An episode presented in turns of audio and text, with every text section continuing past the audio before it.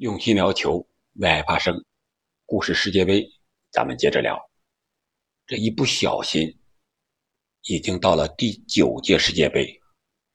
一九七零年五月三十一日至六月二十一日，在墨西哥举行。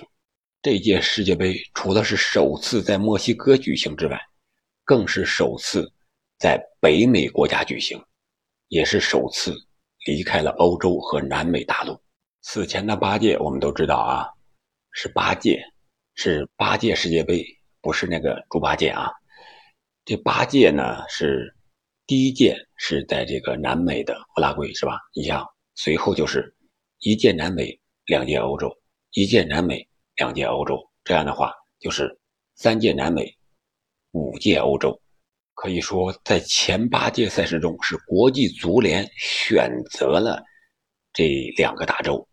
然后让足球在这相对来说非常发达的城市之间进行来回的快速的交流，这也导致了这两个大洲的足球水平明显要高于其他大洲。而第九届世界杯在墨西哥举办，说白了是一个里程碑。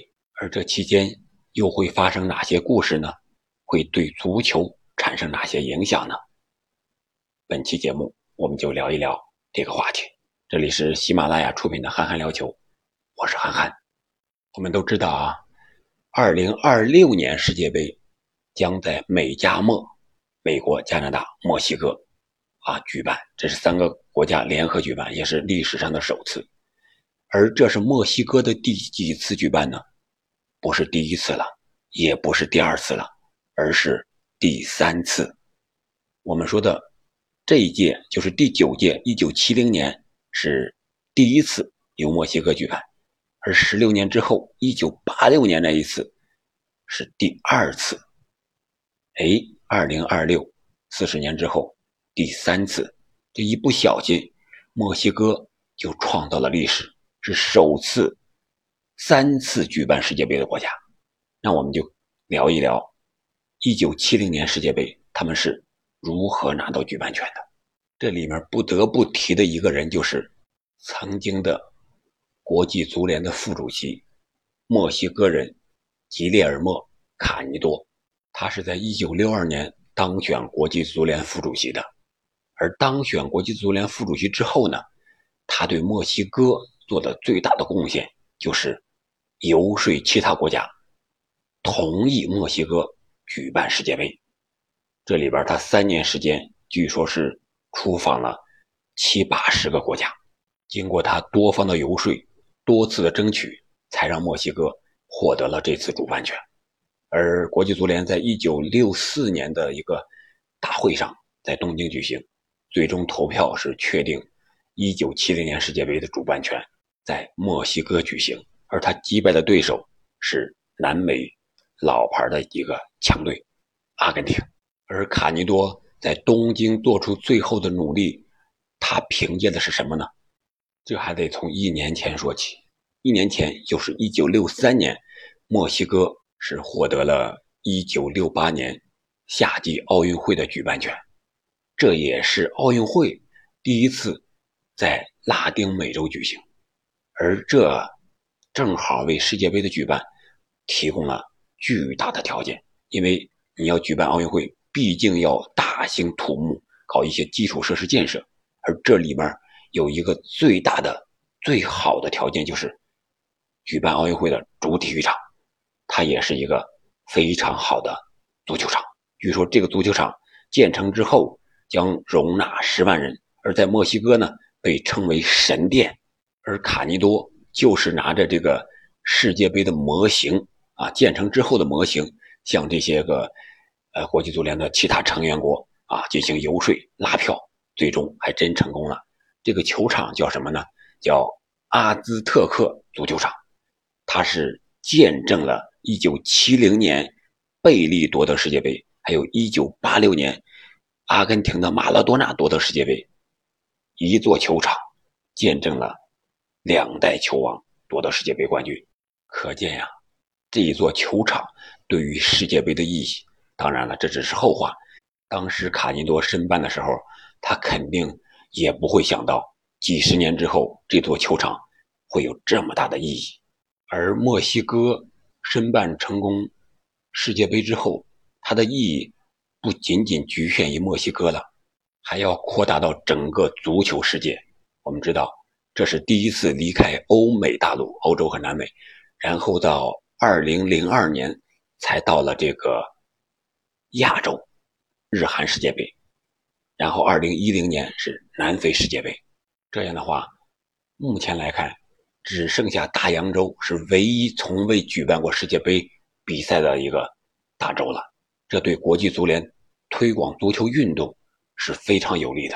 可以说，足球运动在全球各地能够盛行，一九七零年世界杯的举办意义是非同寻常的，也可以说卡尼多是功不可没的。那举办国已经定了，那就开始预选赛，准备开打。本届杯赛到决赛圈的还是十六支球队，除了东道主墨西哥，还有上届的世界杯冠军英格兰之外，其他的十四支球队还是通过预选赛来决定参赛的资格。而本届世界杯的预选赛更是奇葩不断，甚至说是和政治完全扯上了关系，更有的是引发了战争。我们先来看看亚洲的，以色列当时是代表亚洲参赛的，而在得知这一消息之后呢，西亚的很多球队就纷纷退赛了，因为在他们的脑海里，以色列是一个不存在的国家。尽管他们在刚刚和以色列在战场上刚刚打完仗，但是他们还是向国际足联提出抗议。他说：“以色列只要参加，我们就不参加了。”结果国际足联没搭理这个茬。所以，西亚的好多球队就最终退赛了。而因为足球引发战争的这两个国家，就是墨西哥的邻国，同样是北美洲的萨尔瓦多和洪都拉斯。两个国家之间属于邻国，但一向有着摩擦与冲突，关系呀一直不是特别好，时不时的还要吵一吵、闹一闹。因此啊，这一场世界杯的胜负，便将两国之间的矛盾。彻底给点燃了，以至于一场战争就这样爆发了。而这场战争呢，也被称为足球战争，或者是叫做百小时战争，因为这场战争持续了大约是一百个小时。当时萨尔瓦多和洪都拉斯啊两个国家的足球队所面临的是十六张世界杯门票之一的这样一个争夺之战。作为足球界最为盛大的赛事啊，这张门票对于两支队伍而言，这重要性是不言而喻的。但是两个国家的宣传呀，过度的渲染，把这场足球预选赛啊上升到了这个国家荣誉的层面，都觉得自己的球队不能有失，球迷们也是为之疯狂呀。当时预选赛的赛程还是主客场。如果两回合打平的话，再进行第三场中立场地的一个附加赛。结果第一回合在洪都拉斯，洪都拉斯是一比零获胜了。然后第二场就挪到了萨尔瓦多，萨尔瓦多在主场呢也是三比零还以颜色，也是获胜了。由于当时没有净胜球啊，所以说没有比较净胜球的情况下，双方两回合一比一握手言和。那就得进行第三场比赛了。在进行第三场比赛之前，双方的球迷就爆发了冲突啊！可以说，双方球迷只要一有空隙就大打出手，那可比英格兰的足球流氓厉害多了。洪都拉斯甚至屠杀了住在自己国内的萨尔瓦多的球迷。你想一想，已经上升到什么程度了？这时间到了一九六九年的六月二十七日，两国进行附加赛吧。这附加赛在中立场地墨西哥进行，这一战呀，真是生死之战，据说是打得天昏地暗。但是最后洪都拉斯是二比三输给了萨尔瓦多，洪都拉斯失败了。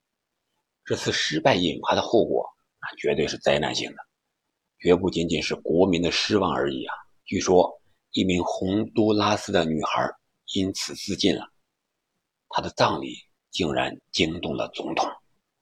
总统那亲自出席呀，洪都拉斯媒体就表示，他不愿意自己的祖国跪在别人面前。你想想，一场足球赛上升到了这个高度，那不打仗才怪呢！几乎是在比赛结束的同时，两国宣布断绝邦交关系，双方关系急速恶化。那之后肯定就是开战了。萨尔瓦多心想：“你不是杀害我的人民吗？”于是，一九六九年七月十四日，萨尔瓦多对洪都拉斯发动攻击，理由是：“你杀害了我自己的国民。”你看看，一场球赛就此引发了战争。萨尔瓦多陆军、空军随即出动，入侵了洪都拉斯，打了半天，战事非常焦灼呀。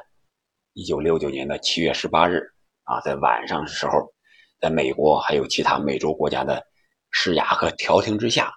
双方签订了停火协议。别看这场战争像我们说的这么简单，说打就打，说停就停了，其实双方的伤亡还是非常惨重的。据战后的统计，双方伤亡都达到了两千人，而当时两国的人口呢，也就是每个国家也就三百多万人左右。你想想这个伤亡率得有多大了？而当时的原因呢，足球只是一个导火索。根本原因还是和土地有关的。萨尔瓦多呢是人多地少，有三百多万人，土地呢却只有两万平方公里；而洪都拉斯呢则相反，是地多人少，二百多万人却有着十一万平方公里的土地。而萨尔瓦多国内矛盾非常尖锐，一大堆地主占领了大部分的土地，于是啊，这大量的这些贫苦的居民们啊，农民们也好，城市人口也好。就跑到了洪都拉斯开拓土地啊，进行一个自我的生存。这时间久了，这不就萨尔瓦多人渐渐的就变成了洪都拉斯人了。一开始的时候啊，洪都拉斯也就默认了，来点人口也不错嘛，毕竟我地广人稀的。但是后来呀，洪都拉斯国内也出现了矛盾，政府啊就想用民族情绪来转移矛盾。恰好是在一九六九年的时候，洪都拉斯决定。分配土地给洪都拉斯农民，同时呢，没收萨尔瓦多农民开垦的土地。设身处地的想一想，确实搁谁谁也不敢。我在这儿都待了好几代人了，都成了洪都拉斯人了，你这时候又翻起老账来了啊！说我之前是这个萨尔瓦多人，你要没收我的土地，这不就得矛盾上升了吗？就激化了。正好赶上世界杯预选赛。结果，足球成了导火索，萨尔瓦多入侵了洪都拉斯。